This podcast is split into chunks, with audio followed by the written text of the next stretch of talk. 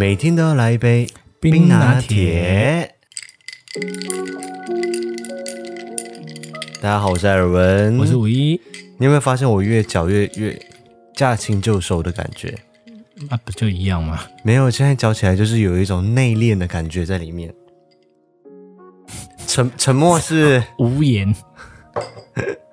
好，欢迎大家回到我们的 Podcast 艾尔文。今天是我们第十七集的 Podcast 了。在今天的节目正式开始之前呢，我们先要来感谢 BOSS 提供了我们他们最新的主动降噪蓝牙耳机，就是这个 BOSS 的七百，维持一贯的质感啊。对，很好看诶。你记得我在很早期、很早期的时候。有给你一个 BOSS 的 QC 三十五二代那个降噪耳机，啊，那个时候你拿的黑色的，我拿的是银色的，色。对，因为 BOSS 的降噪耳机是非常非常厉害的，嗯，他们是降噪耳机的始祖，就是这个技术是从他们先开始的，然后现在就越来越多家的厂商跟进，那他们做降噪的这一块做的非常非常的好，伴随着我们无数的出国在飞机上面的，协助我们度过非常多的长途旅程。还有婴儿们的叫声，对 对，因为我们在飞机婴儿的叫声呢，对，在飞机上面的时候，就是必带的一件配件，就是主动降噪蓝牙耳机，而且这种耳罩式的，你才能够去用接线的方式去跟机上的娱乐系统把它接起来。哦，对对对，一般无线蓝牙没办法。对，而且像我前年还在新竹的时候，每一个礼拜来台北找你，一定要把降噪耳机放在我的包包里面。而且戴起来的舒适度啊，耳罩是还是比无线蓝牙好很多啦，这不得不承认。就是它的覆盖感啊，而且 BOSS 的，就是这个外面这一层真的是非常非常的舒服。嗯，这这点倒是不能否认的。呀、yeah，所以感谢 BOSS 提供给我们这个。好，置入完了，我们的 BOSS，请问，请问下，只有置入一只吗？就就就是我不知道今天在我们的画面这边上面的这个是什么？我们要置入一只大螃蟹，请问置入的单位是哪？是哪一家？就是五一五一的声誉友友情赞助神圣一巨蟹座哦，很漂亮吧？啊、呃，是好，哎、欸，就就就 就这样子，是不是？因为这就是无偿提供，只是让画面更协调好看而已。有比较协调吗？没有，我觉得要推广圣斗士而已。哦哦，好好好哦，你知道早上听的人就就不知道在讲什么，对，晚上看它真的很好看。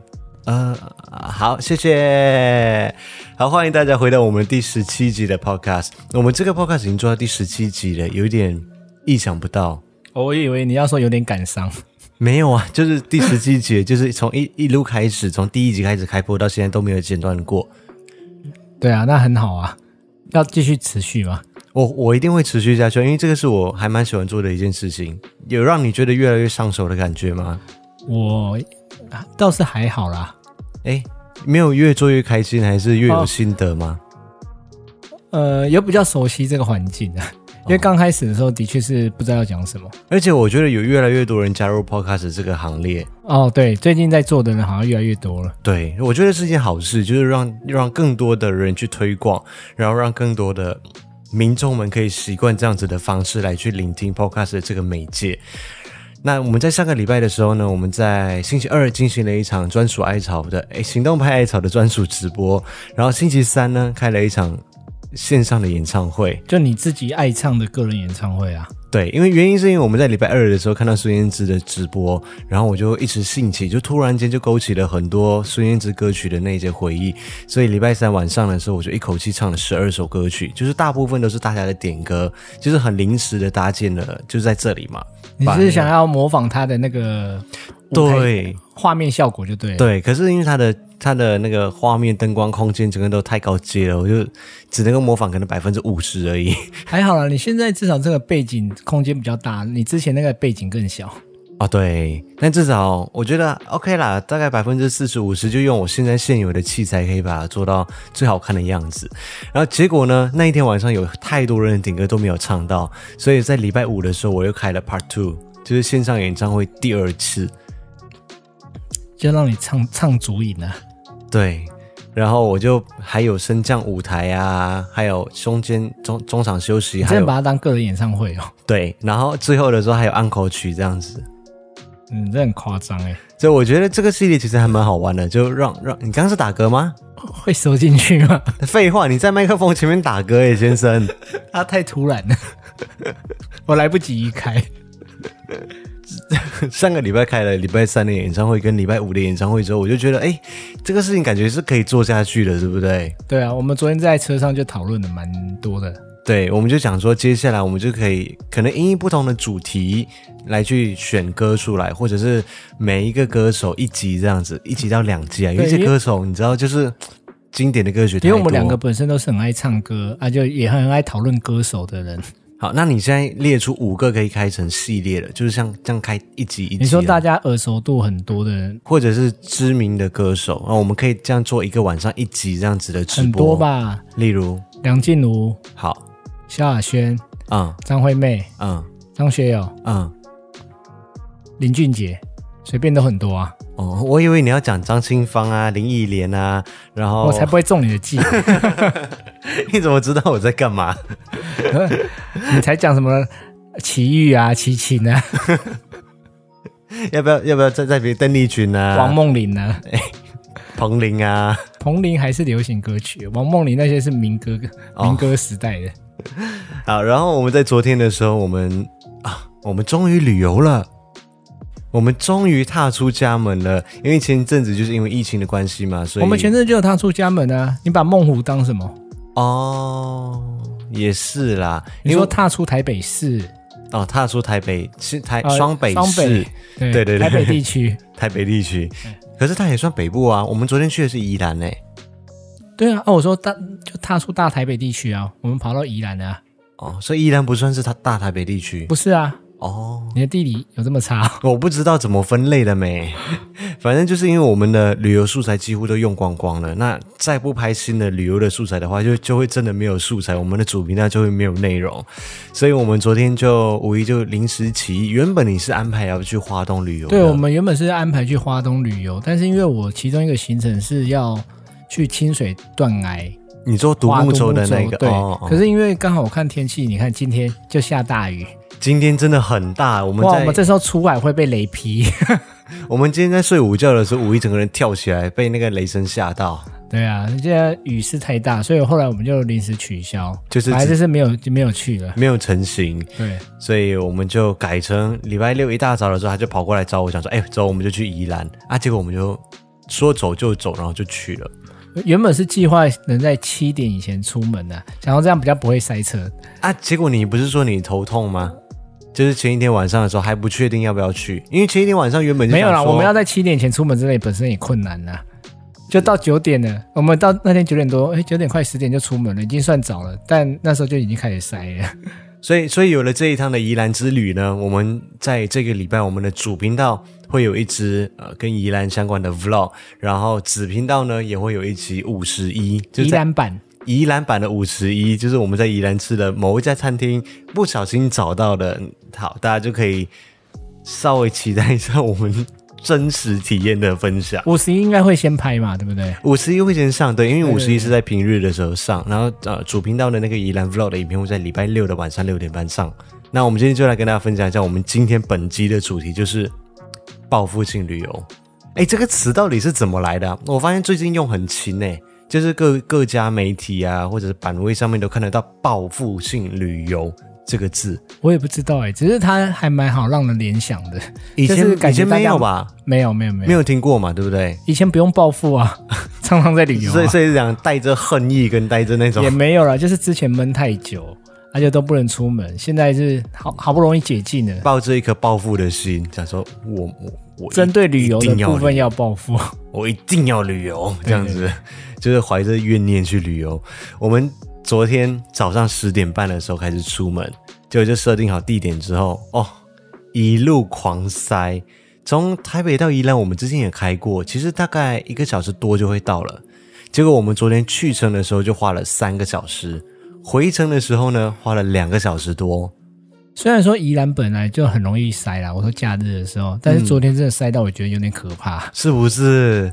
而且我整个开到睡着，哎，去的时候还好，因为你知道早上刚刚起床嘛，嗯、然后结果回程的时候，因为车子真的动太慢了，对，回程的时候我也我也撑不住了，我一整个在旁边大打呼睡觉，因为因为我我知道副驾尽量不要睡着，很容易影响驾驶。我后来就让你睡啊，然后结果你知道我怎么提神吗？我就自己听自己的 podcast，、啊、我就真的真的昨天深刻的体验到 podcast 真的是很好的一件事情。不像歌曲，你就觉得哦，我听完听完之后就觉得哦，一首歌结束，一首歌结束，我要按下一首啊，找下一个歌手啊。Podcast 的内容时长上会比较长，所以结果我就一直回味着自我们两个自己做的节目。哎，你都在听自己，我以为你在听别人呢。我我讲说顺便听听一下我们的收音状况怎么样啊，有没有什么需要改进的地方啊，就顺便听一听。结果哎，秀姐就过去了，但是在还没有听 Podcast 之前，我还是开到快睡着。我真的是一度就是在那个雪隧里面，就是整个眯一下就这样吓醒来。对啊，最近就是因为台湾现在比较相对安全嘛，对旅游都会解禁啊，也在推广旅游了，所以各处旅游的人潮真的是非常非常的多。可是我还是有一个疑问哎、欸，你有没有发现一件事情？就是我们昨天在去宜兰的路上塞的都是进雪隧之前，嗯，然后雪隧。之后呢，就会越来越顺，越来越顺，然后过完雪隧之后，就一路通畅无阻了。应该是很多继续往花东那边开下去吧？就就不知道为什么，就都是塞。因为像我原本前段跟进去之前回来的时候也是，回来的时候就是要进去雪隧之前的时候塞到爆，就是几乎就是。十公里每小时以下在进行的，然后进完雪隧之后，你已经睡着了，嗯、然后就是慢慢的走，慢慢的走，接下来就越来越快，越来越快，越来越快，越来越快，快到最后之后，我就不知道人车都跑去哪里了。因为雪隧本身它就比较窄啊，啊还有红绿灯。红绿灯是在雪隧之前啊，雪隧里面是不是？对啊，我说在进去之前啊，它就有红绿灯管制，所以它就很容易就是它会开放，比如说每十秒钟就开放一下下多少台车进去，啊、每十秒钟在红灯十秒这样子。其实最主要是因为这次最近因为大家不能出国，所以往花东旅游的人真的也变非常多。嗯、像我在订房间的时候啊，就发觉。真的很难订，很多都已经满了。对，所以所所谓的报复性的旅游，应该就是大家闷太久了，因为之前疫情的关系嘛，封国的封国，锁国的锁国，然后不能够出国的，现在可能都改为国内旅游。原本会在国内旅游的前一阵子闷太久，现在也跑出来了。对啊，所以再加上那些闷了好几个月的人，然后就全部都一起跑出来，结果现在就是大家报复性旅游一。一窝蜂的跑出去旅游。最近看了，好像开始七月有些国家会陆续开放可以旅游，但还不确定啊。七月啦，像我刚才看，有些好像是越南跟泰国有可能哦会开放，就是台湾的人可以去旅游。但还不确定哦。开放去的意思是指说去了不用隔离吗？初步的了解好像是说就是不用二次隔离，要不然你去那边要隔离十四天，这样怎么玩？那回来之后要被隔离吗？就是一样啊，就是有讲好，就是好像有几个国家，但现在还不确定是哪一个啦。可是我觉得现在还是不太适合出国。哦 因为你就算说彼此国家都没有限制，但是我觉得回来啊，同事还是对你会有一种白眼，就是尴尬。对，就是如果说没有这样子开放式，就间接性的开放，你想看现在出国的状况，就是你出国你要隔离十四天，回来你要隔离十四天，然后搭飞机去程一天，回程一天，哎，三个月就不见了，对，一个月就不见了呢。就现在到底是要怎么样出国玩啊？对啊，所以基本上就是。我觉得至少到年底啦，嗯，也要看状况。对对对，对，因为我最新的收到的消息，就是最近在看新闻看到的，就是北京似乎有第二波疫情爆发出来。那这个的病毒株好像又跟原本的不太一样，所以如果没有管控好，其实还是有可能，也许会有严重的灾情出现。旅游都还是有点风险。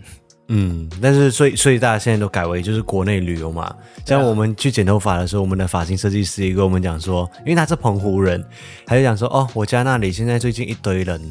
就突然变很多人的意思，非常的多人。其实其他的艾草也都是有私讯给我们讲说哪里哪里很多人，哪里哪里很多人。所以他真的现在就是呈现一个 V 字形的大反转。因为之前是跌到都没有没有，然后现在是整个爆发性的跑上来。对经济来说是一件好事啦，就是经济的复苏嘛。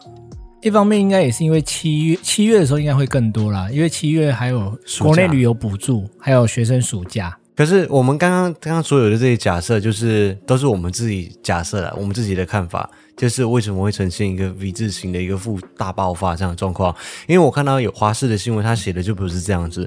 他说那个前观光局的代理局长刘喜林认为，国内有很多。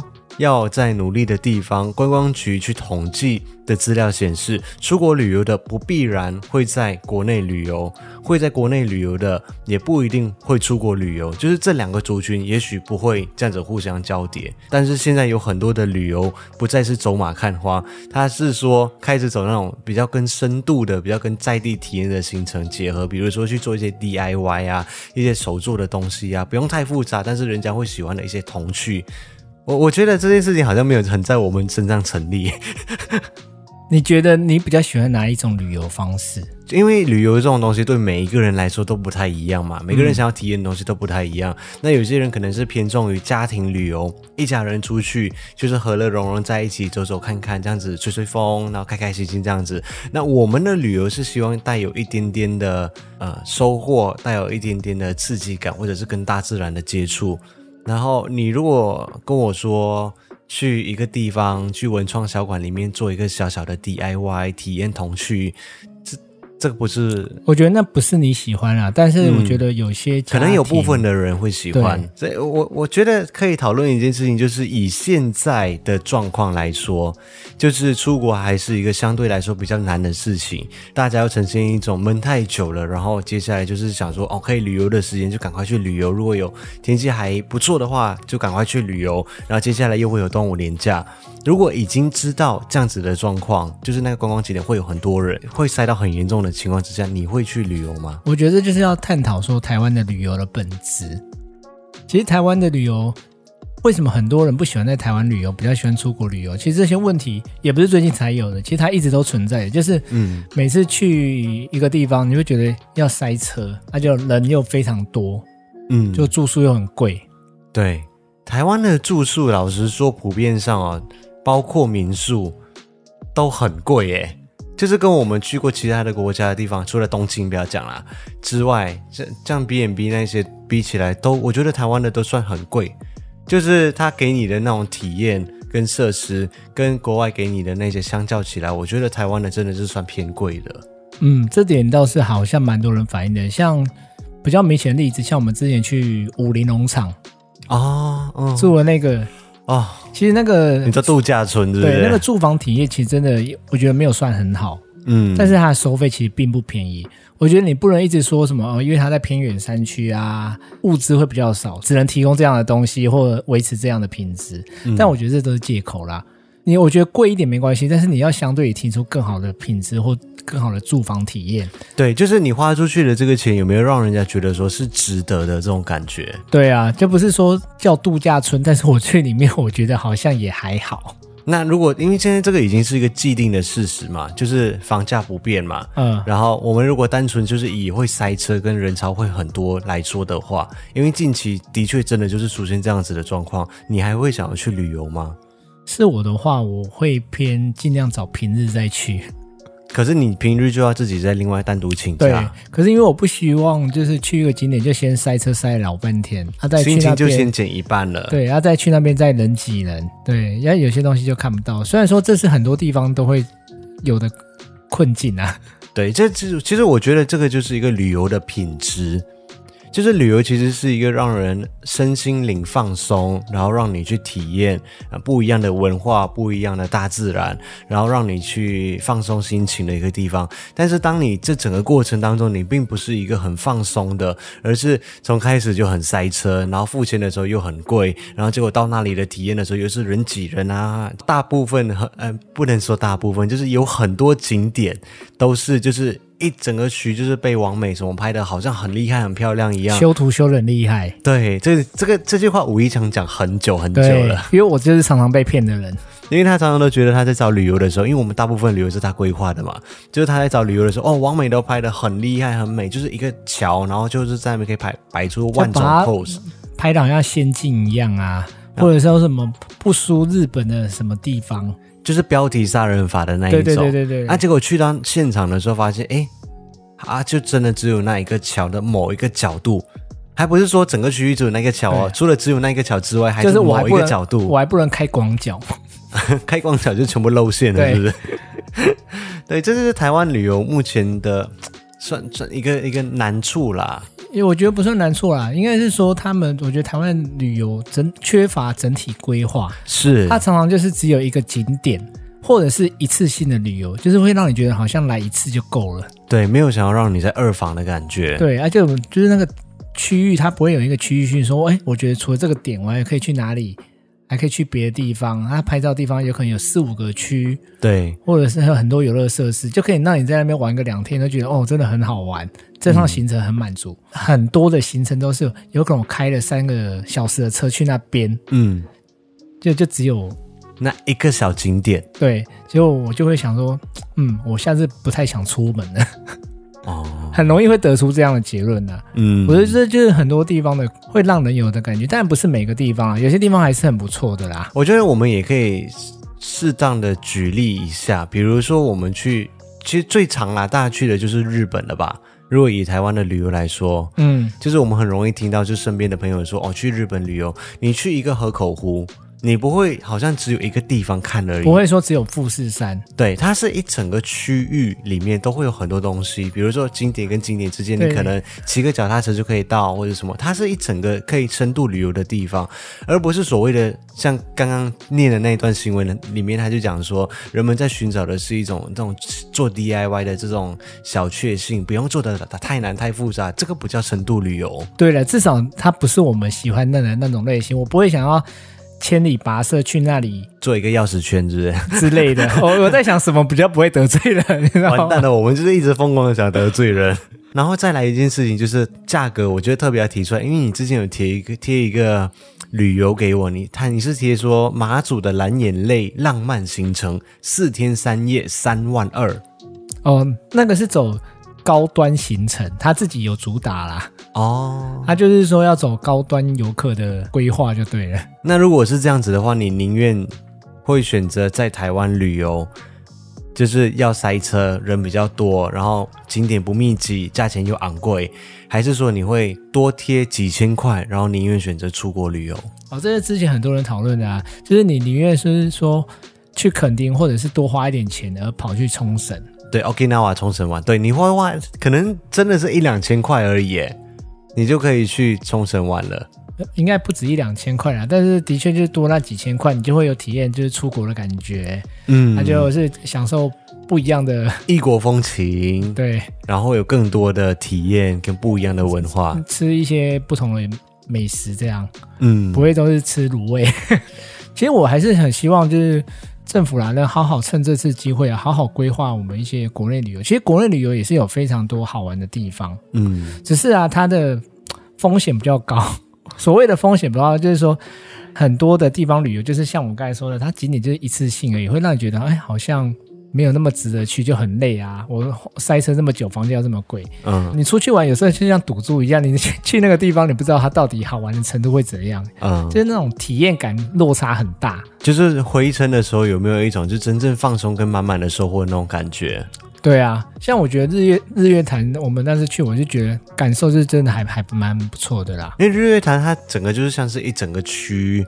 而且就是在日月潭那一带，就是会有，我们就海陆空，而且安排了好多五六七个景点吧。兰屿也是非常好玩的地方哦，它也是一整个区，它就景色也是非常的优美，嗯、就是海岛嘛，就是海风这样吹来，整个人也很放松，嗯，很舒服。